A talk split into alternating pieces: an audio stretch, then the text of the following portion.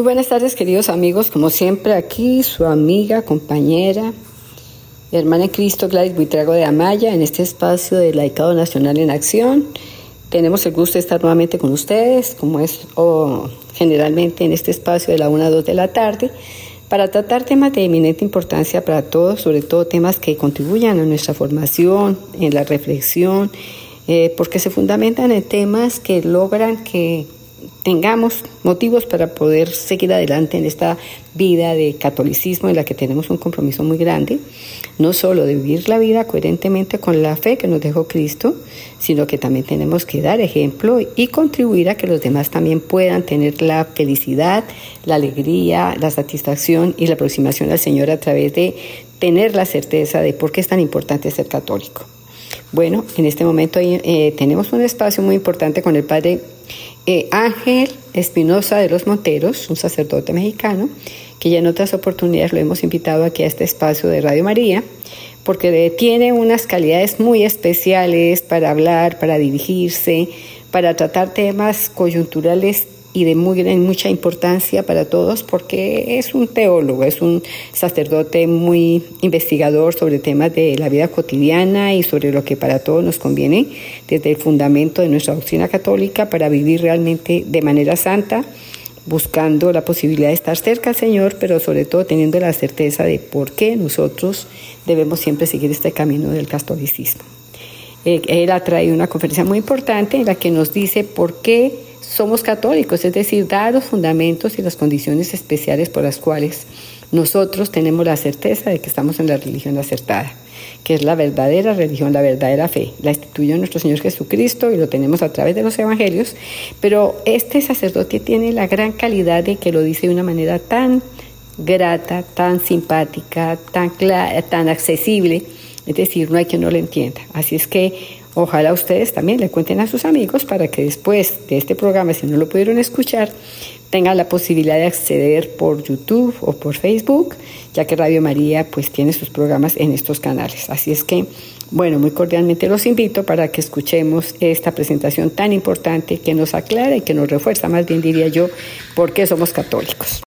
Queridos amigos, soy el Padre Ángel Espinosa de los Monteros y es un placer compartir con ustedes hoy algo más que una reflexión. Esto es toda una, una explicación, sí también una reflexión, pero una explicación sobre la fe.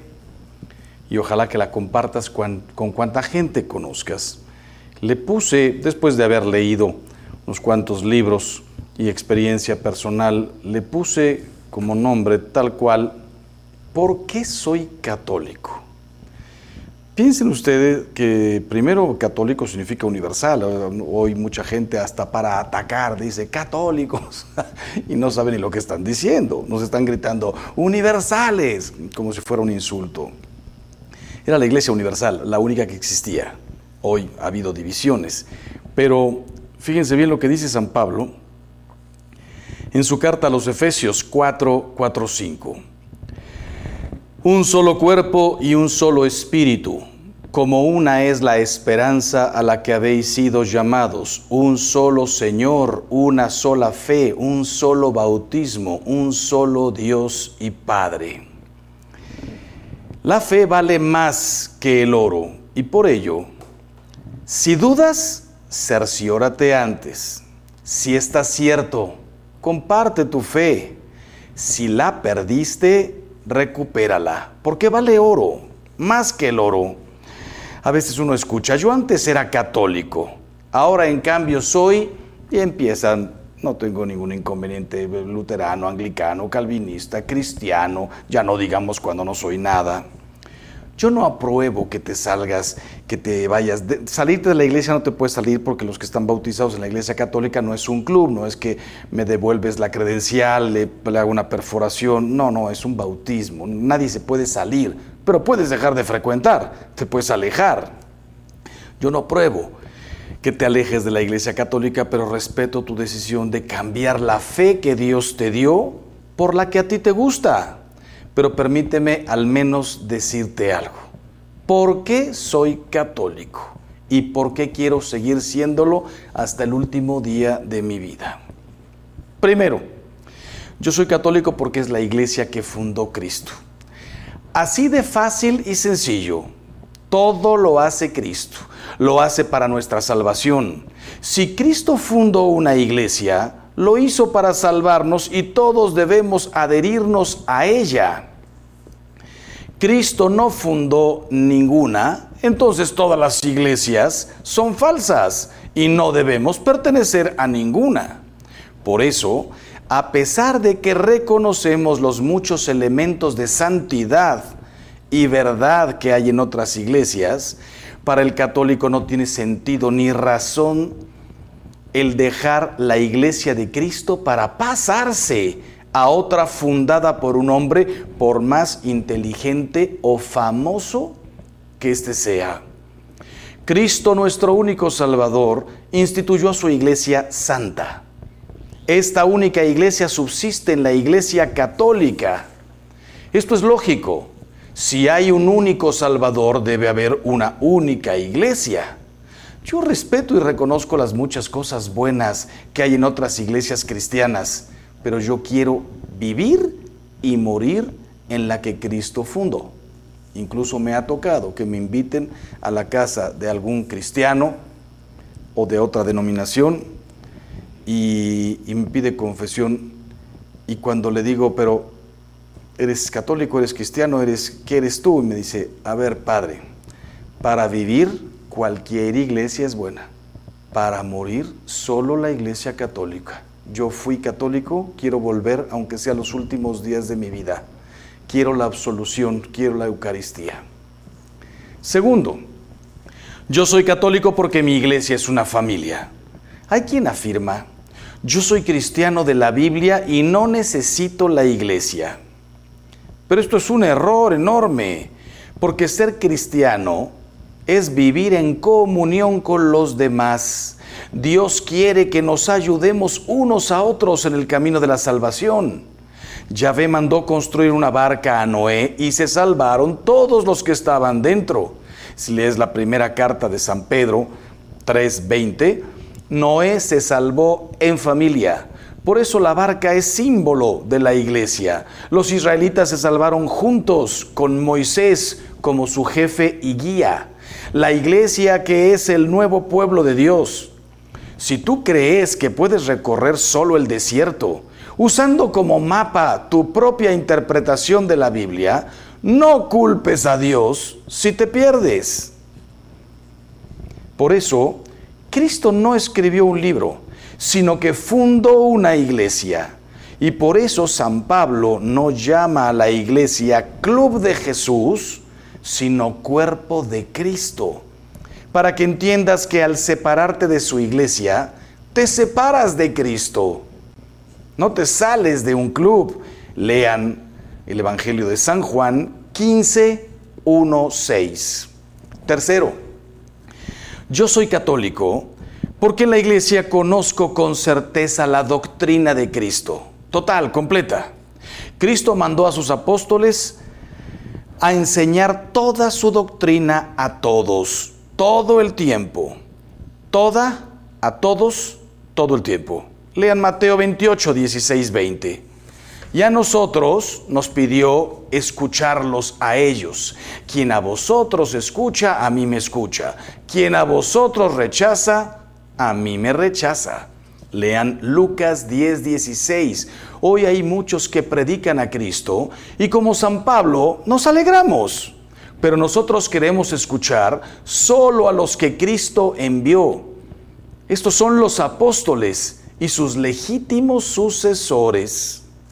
Cuarto, mi iglesia es la casa de Dios. Yo conozco iglesias protestantes muy grandes y bonitas, diría preciosas, y ahí Cristo puede hacerse presente si se reúnen en su nombre. Mateo 18, 20, donde haya dos reunidos en mi nombre, ahí estoy yo. Pero no las cambio por la silenciosa, pobre, pequeña iglesia de mi pueblo, porque ahí está Cristo realmente presente bajo las especies del pan y del vino, las especies eucarísticas. Ahí puedo hablar con Dios como con un amigo, porque está ahí presente. Lean Éxodo 33, 11. Hay quien dice que todas las iglesias son iguales y es verdad, pero solo por fuera. Por dentro en mi iglesia está la lámpara encendida del santuario, la lámpara del Santísimo, la lámpara símbolo de la presencia de Dios. Lean Samuel 3.3. Con razón dice San Pablo que la iglesia es casa del Dios vivo. Lean Timoteo 3:15. Yo no estoy dispuesto a dejar la casa de Dios para irme a la casa del vecino, aunque sea más grande, más bonita, se cante mejor, sea más hermosa, pero en donde no esté mi Dios vivo. Quinto, yo soy católico porque es la única iglesia viva y me ofrece a Dios como pan de vida. Yo no quiero que Cristo me reproche a mí, vosotros escudriñáis las escrituras, le decía a los fariseos, pero no queréis venir a mí para tener vida. Lean Juan 5, 39, 40.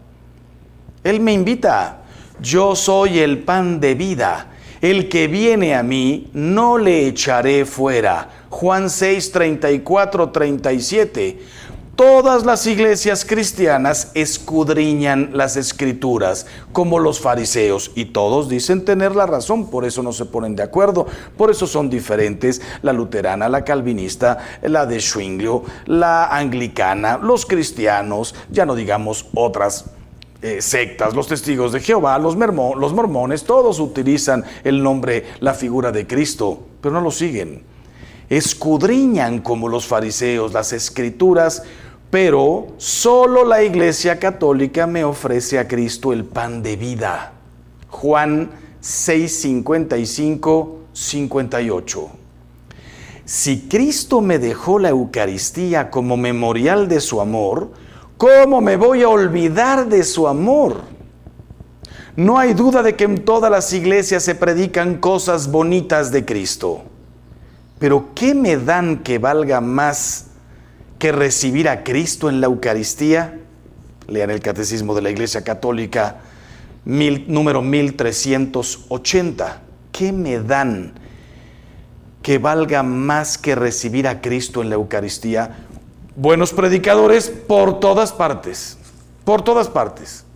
Banquetes por todas partes. Amistad, no hace falta ir ni siquiera una iglesia.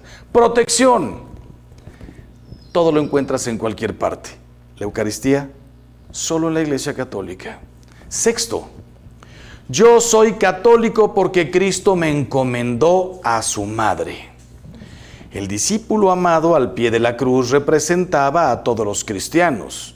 Si Cristo me dice, ahí tienes a tu madre, Juan 19, 27, ¿cómo me voy a ir a otra iglesia que la desprecia y afirman que es una mujer cualquiera?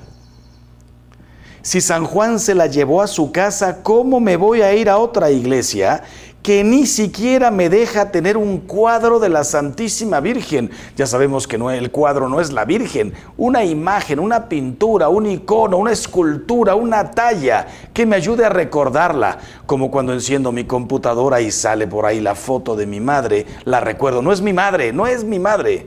Es un recuerdo, una imagen que me lleva inmediatamente el corazón a, mi madre y a todo lo que hizo por mí.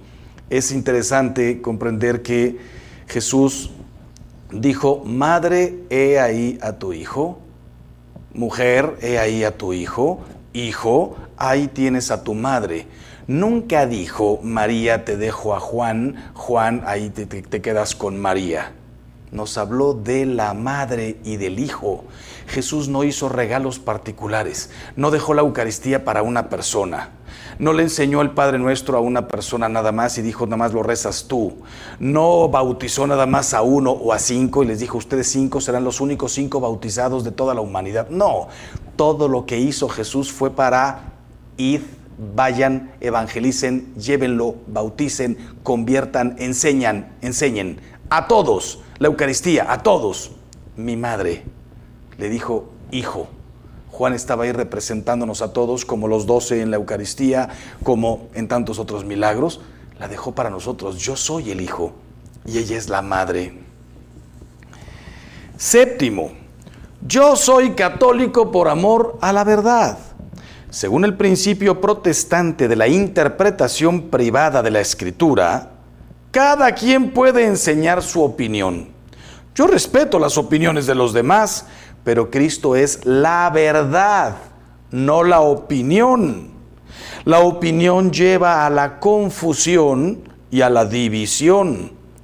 La verdad lleva a la única certeza. Opinar. Hoy vivimos en un... Antes, antes opinaban solo los inteligentes, solo los formados, solo los que sabían leer, solo los que tenían acceso a la universidad. Desde que existen las redes, todos opinamos, cualquiera, de lo que no sabes. Te preguntan incluso si sería factible construir aquí enfrente un edificio. Yo digo que sí. ya investigaste el terreno, sabes de eh, cuánto hay que profundizar, qué espacio tiene que tener, cuántas hectáreas mínimas para que quepan las calles, los tanques de agua, esto, lo otro, el campo de fútbol o lo que vayas a construir. No, yo opino que aquí enfrente podríamos hacer el estadio desde la ciudad. No me digas, no opines si no sabes. Desde que existen las redes, todo es opinable sobre medicina, sobre arquitectura, sobre política, todo es opinable también sobre religión. Esto fue lo que hizo el principio protestante. La única certeza es Cristo. Cristo erigió a su iglesia como columna y fundamento de la verdad. Lean Timoteo 3:15. Por eso la iglesia católica es la maestra de la verdad. Y su misión es exponer y enseñar únicamente la verdad que es Cristo no cuentan ni siquiera las opiniones de algún padre, alguna hermana religiosa que pudiera no tener estudios. No, no, se enseña lo que está en el Evangelio, tal cual. Y dos mil años de doctrina católica. Eh, le dijo Jesús a Pedro, lo que ates en la tierra queda atado en el cielo, lo que desates en la tierra queda desatado en el cielo. Solamente a Él le dio el poder entonces exponer y enseñar únicamente la verdad que es Cristo. Nosotros no negamos que en otras iglesias cristianas haya muchos elementos de verdad, pero recuérdalo, un trozo de espejo puede muy bien reflejar la luz del sol, pero no por eso voy a dejar al sol para quedarme con su reflejo. Octavo, yo soy católico porque me entusiasma el testimonio de sus santos, el heroísmo de sus mártires, la multitud de sus vírgenes, el celo de sus predicadores, el amor de sus misioneros. Hay quien pretende confundirnos mencionando los malos papas, los malos sacerdotes, la Inquisición, etc. Yo les respondo así, a mí enséñame una iglesia que tenga más mártires que hayan dado su vida por Cristo, más misioneros que hayan predicado el Evangelio, más mujeres consagradas al servicio de los pobres. Y yo me voy con esa iglesia. El silencio de los que oyen esto es elocuente. No existen. De hecho, todas las iglesias cristianas vienen de la católica. Todos tuvimos la única misma raíz. Después el hombre, por egoísmo, por soberbia, por desacuerdos, por lo que sea, se fueron separando. Si es en la iglesia católica donde veo el poder de Cristo más fuerte, la gracia de Cristo más abundante, su santidad más atractiva, su caridad más eficiente, me pasan por la mente mientras hablo.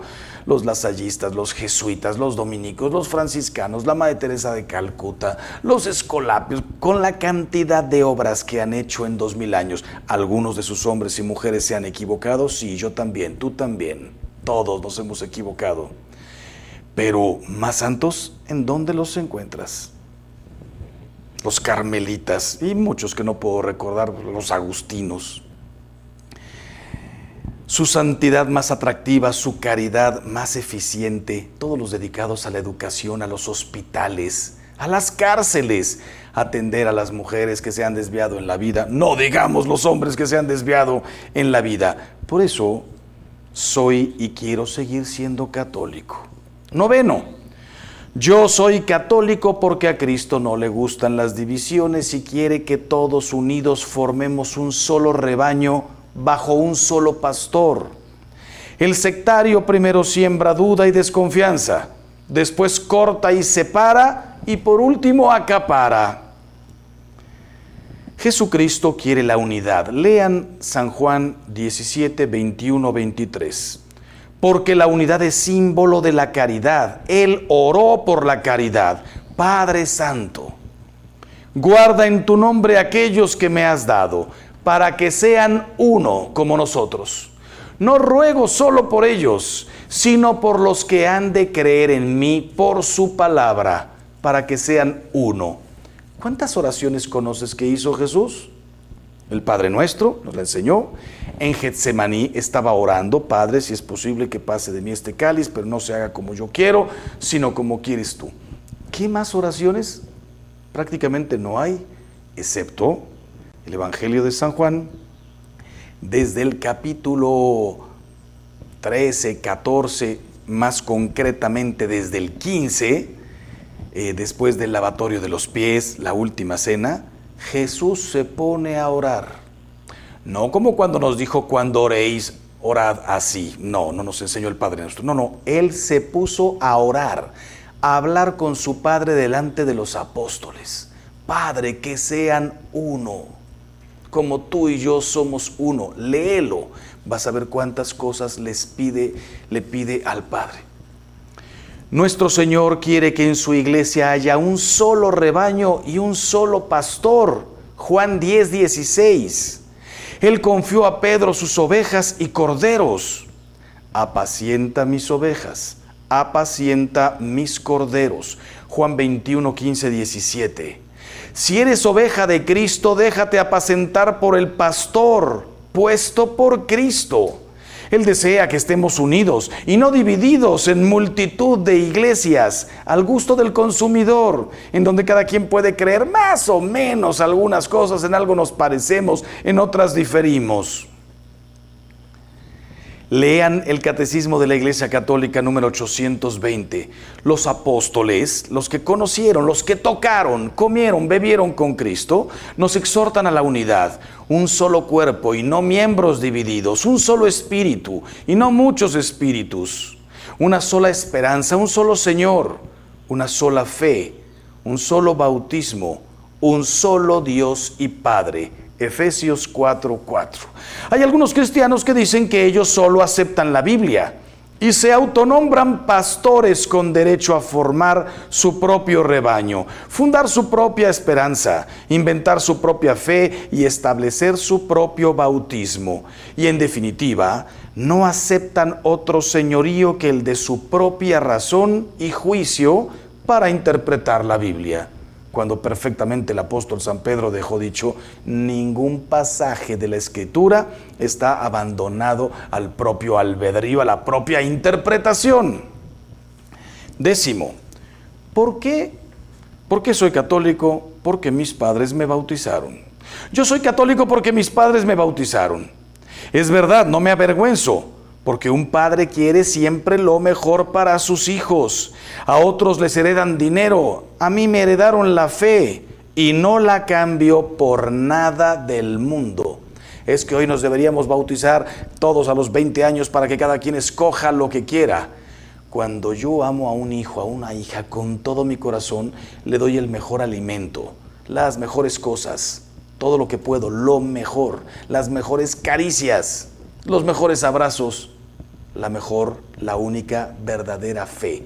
No digo cualquier cosa funciona. Un décimo, soy católico por la gracia de Dios. La fe católica es un talento que Dios te dio y te va a pedir cuentas de él.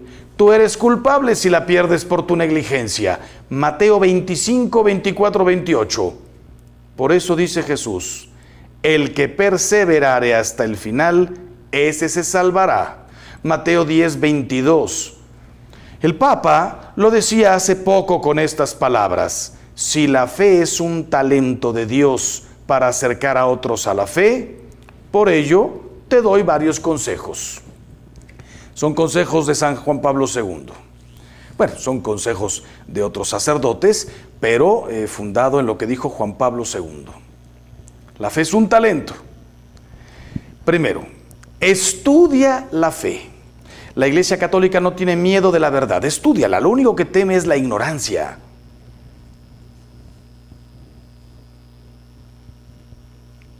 Martín vendía piedras en el desierto para coleccionistas. Un día, un geólogo entró en su tienda para comprar un recuerdo para sus hijos. Tomó una que le llamó la atención y preguntó, ¿cuánto vale? Todas valen 20 dólares, pero como esa no es muy bonita, la vendo en 10.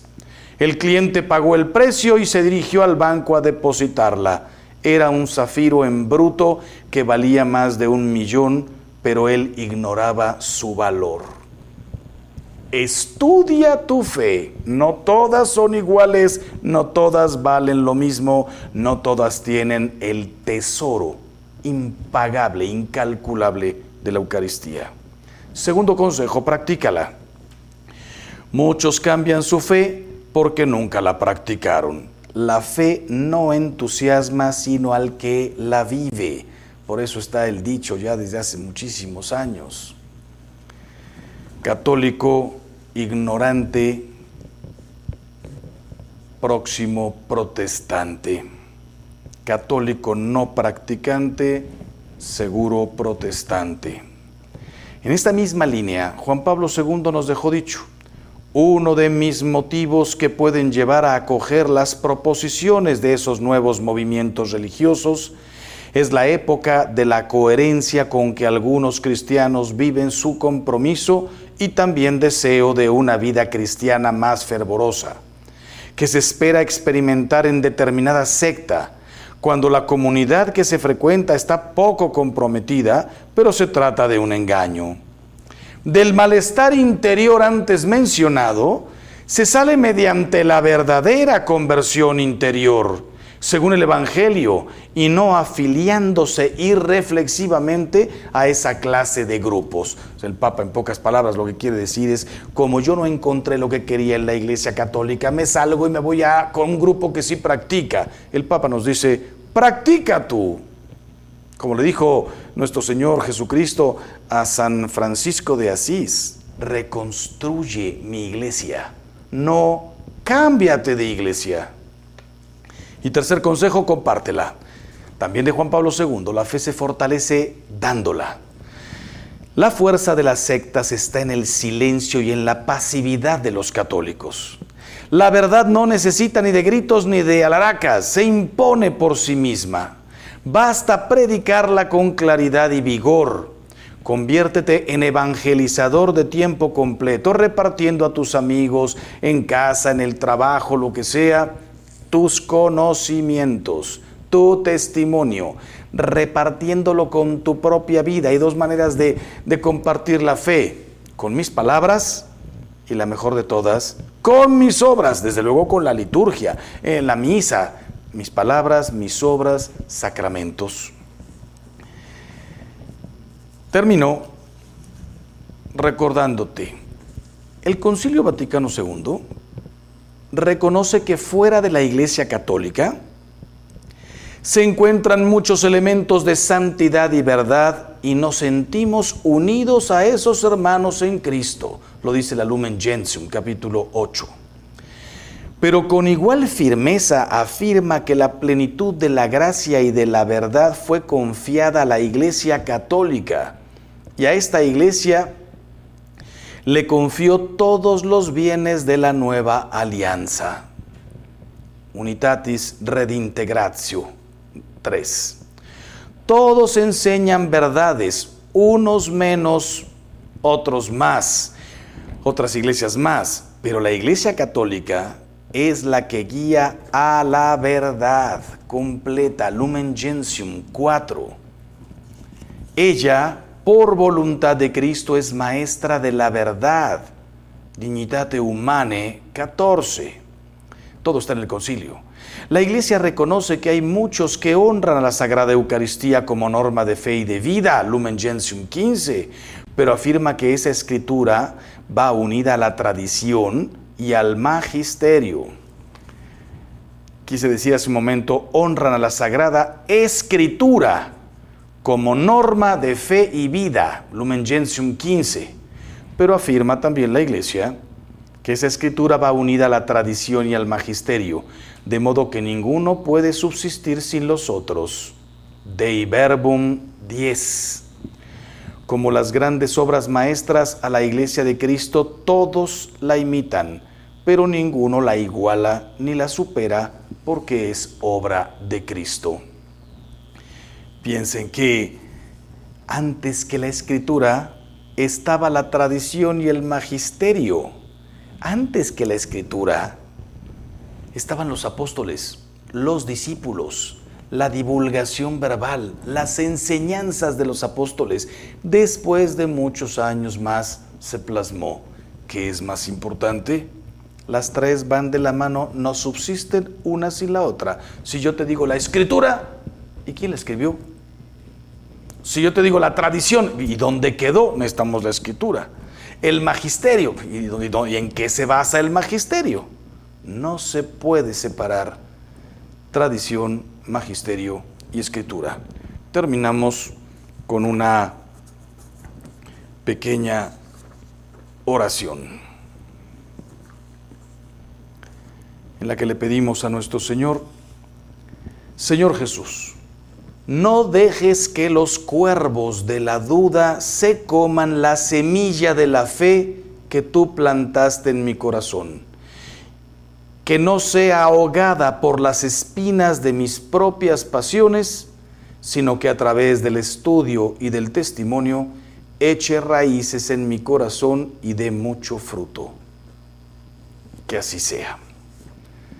Divulguen todo esto para que no haya un solo católico que en el fondo pueda decir, la verdad es que no sé por qué soy católico.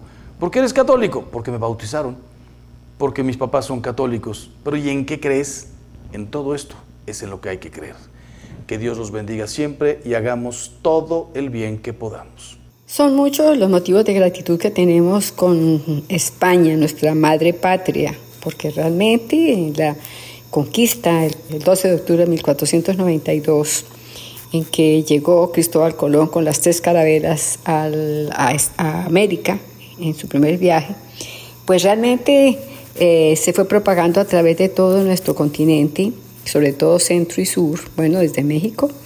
Se fueron propagando todo lo que fueron las costumbres, la tradición, la lengua, sobre todo nuestra religión, eh, que fueron trayendo los, los conquistadores. Es posible que hubiesen sucedido cosas tal vez duras, crueles, es posible que sí, pero también recordemos que los indígenas también eran eh, muy fuertes, eh, tenían sus lanzas, también enfrentaban de manera bastante fuerte a los españoles, es decir, que hubo eh, enfrentamientos en los que de ambos bandos y de ambos lados estuvieron muchos heridos y muchos murieron. Pero bueno, también se ha, querido crear una, como una leyenda negra respecto a que los españoles llegaron fue solo aquí a doblegar, a asesinar, a matar. Todo lo que cuentan es cruel y tampoco no fue así. Monseñor José Ignacio Munilla, este obispo español que admiro mucho y que en varias ocasiones hemos tenido la oportunidad de escucharlo en nuestro espacio, en este espacio del Laicado Nacional, pues nos ha contado muchas cosas dentro de sus conocimientos y reflexiones y en este caso hace referencia precisamente a eso que se ha denominado como la leyenda negra. Y vamos a escuchar en una persona de tanta autoridad que lo cuenta porque lo, tiene muy fundamentado, el cómo los sacerdotes y cómo los que estuvieron evangelizando a los indígenas o formándolos o ayudándoles a perfeccionarse, a mejorarse, eh, a civilizarse, porque al fin y al cabo, claro que fue una civilización lo que llegó. Entonces, eh, cómo ellos en todo momento aprendieron, se esforzaron por aprender las lenguas de los indígenas de todos los indígenas de América Latina, eh, para precisamente poderles enseñarles su propia lengua eh, lo que era la fe, lo que era la religión, o enseñarlos a leer, o enseñarlos a, tener mayores conocimientos respecto de, temas que para ellos eran motivo de interés. Así es que entonces vamos a escuchar a Monseñor José Ignacio Munilla contándonos cuál es la realidad de fondo sobre esa, esa leyenda negra que se ha intentado eh, como socializar, como generar en toda América Latina en contra de España, mostrándolos como asesinos, criminales, explotadores que llegaron solo a lucrarse de, nuestros, de nuestro territorio, de nuestra América. Bueno, como digo, sí pudieron haber algunos casos eh, que sí se dieron, pero eso no quiere decir que no tengamos motivos de mucha gratitud. Y vale la pena escuchar a, este querido obispo Munilla, precisamente contándonos cosas con mucho fundamento y con mucha solidez para que lo divulguemos también dentro de nuestros grupos cuando pretendan hablar de la, de la famosa leyenda negra agradecerle de forma especial el mensaje que envió a redes el 27 de noviembre, desenmascarando con un brevísimo vídeo las leyendas negras que se difunden en lo referente a la historia de España y el descubrimiento de América y la posterior evangelización de aquel continente. No se puede imaginar usted hasta qué punto me sirvió para una conversación que tuvimos en la oficina. Le felicito por su labor clarificadora. Bueno, pues eh, se refiere el oyente a, a, un mensajito que envié ese día, eh, ese día sobre bueno, pues las leyendas negras de América. Os lo voy a poner, es un mínimo vídeo en el que la verdad es que no se puede decir, ¿no? Es un historiador quien habla y no se puede decir más cosas en, en menos tiempo, porque es un minuto, un minuto y medio, lo pongo y luego lo vamos a comentar. ¿Saben ustedes cuántos ¿Cuántos, eh, ¿Cuántos indígenas son capaces de hablar español cuando España abandona América en el primer cuarto del siglo XIX?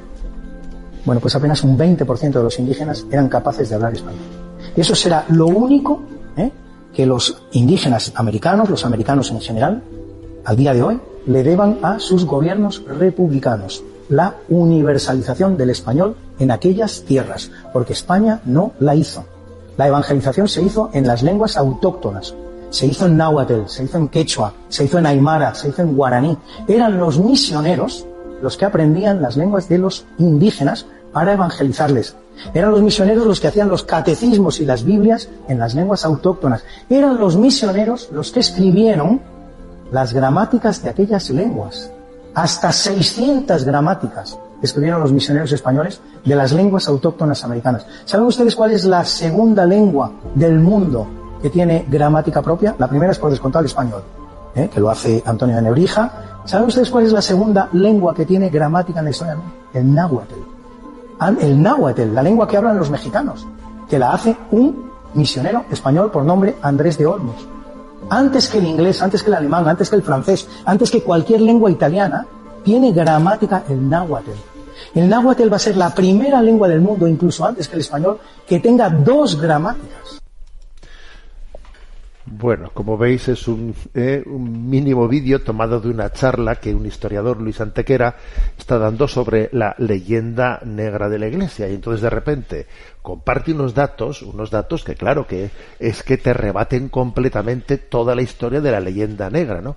O sea que resulta que los españoles cuando llegan a, eh, al continente americano, o sea, su manera de actuar lejos de esa imagen de la imposición de una cultura sobre la otra, etcétera, etcétera, es que fijaros bien, ni siquiera imponen el español.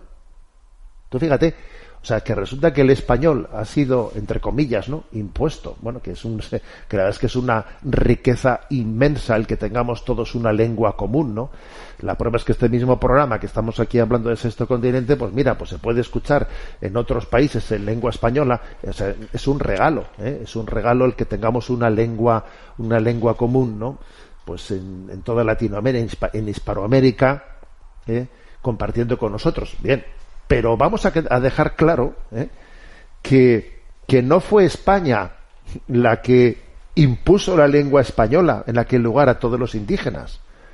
Sí, lo que que se da un dato, ¿no? Que cuando eh, España es de alguna manera expulsada, ¿no? O es o, llegan eh, o llegan aquellos países a formar sus propias sus propios estados, en aquel momento solamente el 20% de la población sabía hablar español. ¿Eh? de los indígenas. el 80% hablaba sus, sus lenguas nativas. Y fueron los estados, eh, los estados eh, bolivarianos, etcétera, todos estos que ahora van, ¿no? Pues de republicano izquierdistas, etcétera, ¿no? Todos estos que supuestamente nos eh, salvaron al pueblo del yugo español, fueron esos los que impusieron la lengua española a todos los indígenas. O sea, es increíble esta historia, ¿eh? Es increíble.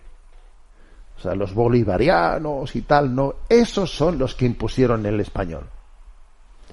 Lo cierto es que, tal y como Luis Antequera cuenta, ¿no? Pues en esta, en esta conferencia, lo cierto es que mm, sencillamente los, los, los misioneros españoles hicieron la grandísima labor de aprender todas las lenguas de aquellos pueblos que eran unas 600 lenguas, bueno, había más, ¿eh? pero ellos se centraron en 600 lenguas, hicieron 600 gramáticas, ¿no? y se pusieron a evangelizar en todas aquellas lenguas. O sea que, fíjate tú, y luego nos han vendido la historia del yugo, el yugo que impone una cultura. Es increíble, es increíble cómo se ha manipulado la historia, ¿no? Hasta qué punto se ha manipulado la historia para arrancarnos de nuestras raíces cristianas, ¿no? Y es impresionante cómo el cristianismo, pues también evangelizó aquellas tierras introduciéndose en su cultura, inculturándose. ¿eh? Que la prueba mayor de la inculturación, pues es precisamente esa imagen de la guadalupana, en la que María se muestra con todos los rasgos indios, ¿no? De, una indígena y se, y se, y se, muestra, ¿no? A todos los habitantes de que llamamos de ese nuevo mundo. Bueno, pues la verdad es que a mí me pareció interesante compartir, ¿no? Compartir este este mini vídeo de minuto y medio, ¿no? De Luis Antequera y, compartiendo con la con el siguiente mensaje. Impresiona comprobar hasta qué punto las leyendas negras han distorsionado la historia de España y América. Dentro de los cantantes de gran trayectoria y muy destacados por su calidad vocal y por su renombre internacional, tenemos al cantante italiano Andrea Bocelli, que además de ser un cantante muy famoso, se ha destacado también porque es, eh, él tiene problemas visuales, es decir, a la edad muy temprana de 10, 9, 10 años quedó ciego, nació con unas dificultades grandes en sus ojos, parece que la mamá tuvo durante el embarazo una enfermedad eruptiva, que eso a veces afecta a los bebés en el seno materno, y hasta fue candidato para ser abortado. Fíjense ustedes que el médico hasta creo que lo aconsejó a la mamá que, lo abortara porque se iban a hacer con dificultades. Sin embargo, la mamá no lo quiso hacer, era una mujer de profunda eh, solidez moral, de profundo valor hacia un hijo, que es lo más grande que una mujer puede tener. Eh, tenía una conciencia clara de que no se puede asesinar a su bebé. Y ella lo tuvo a Andrea y que más tarde realmente tuvo problemas y dificultades que fueron a generar lo que él padece, una ceguera total.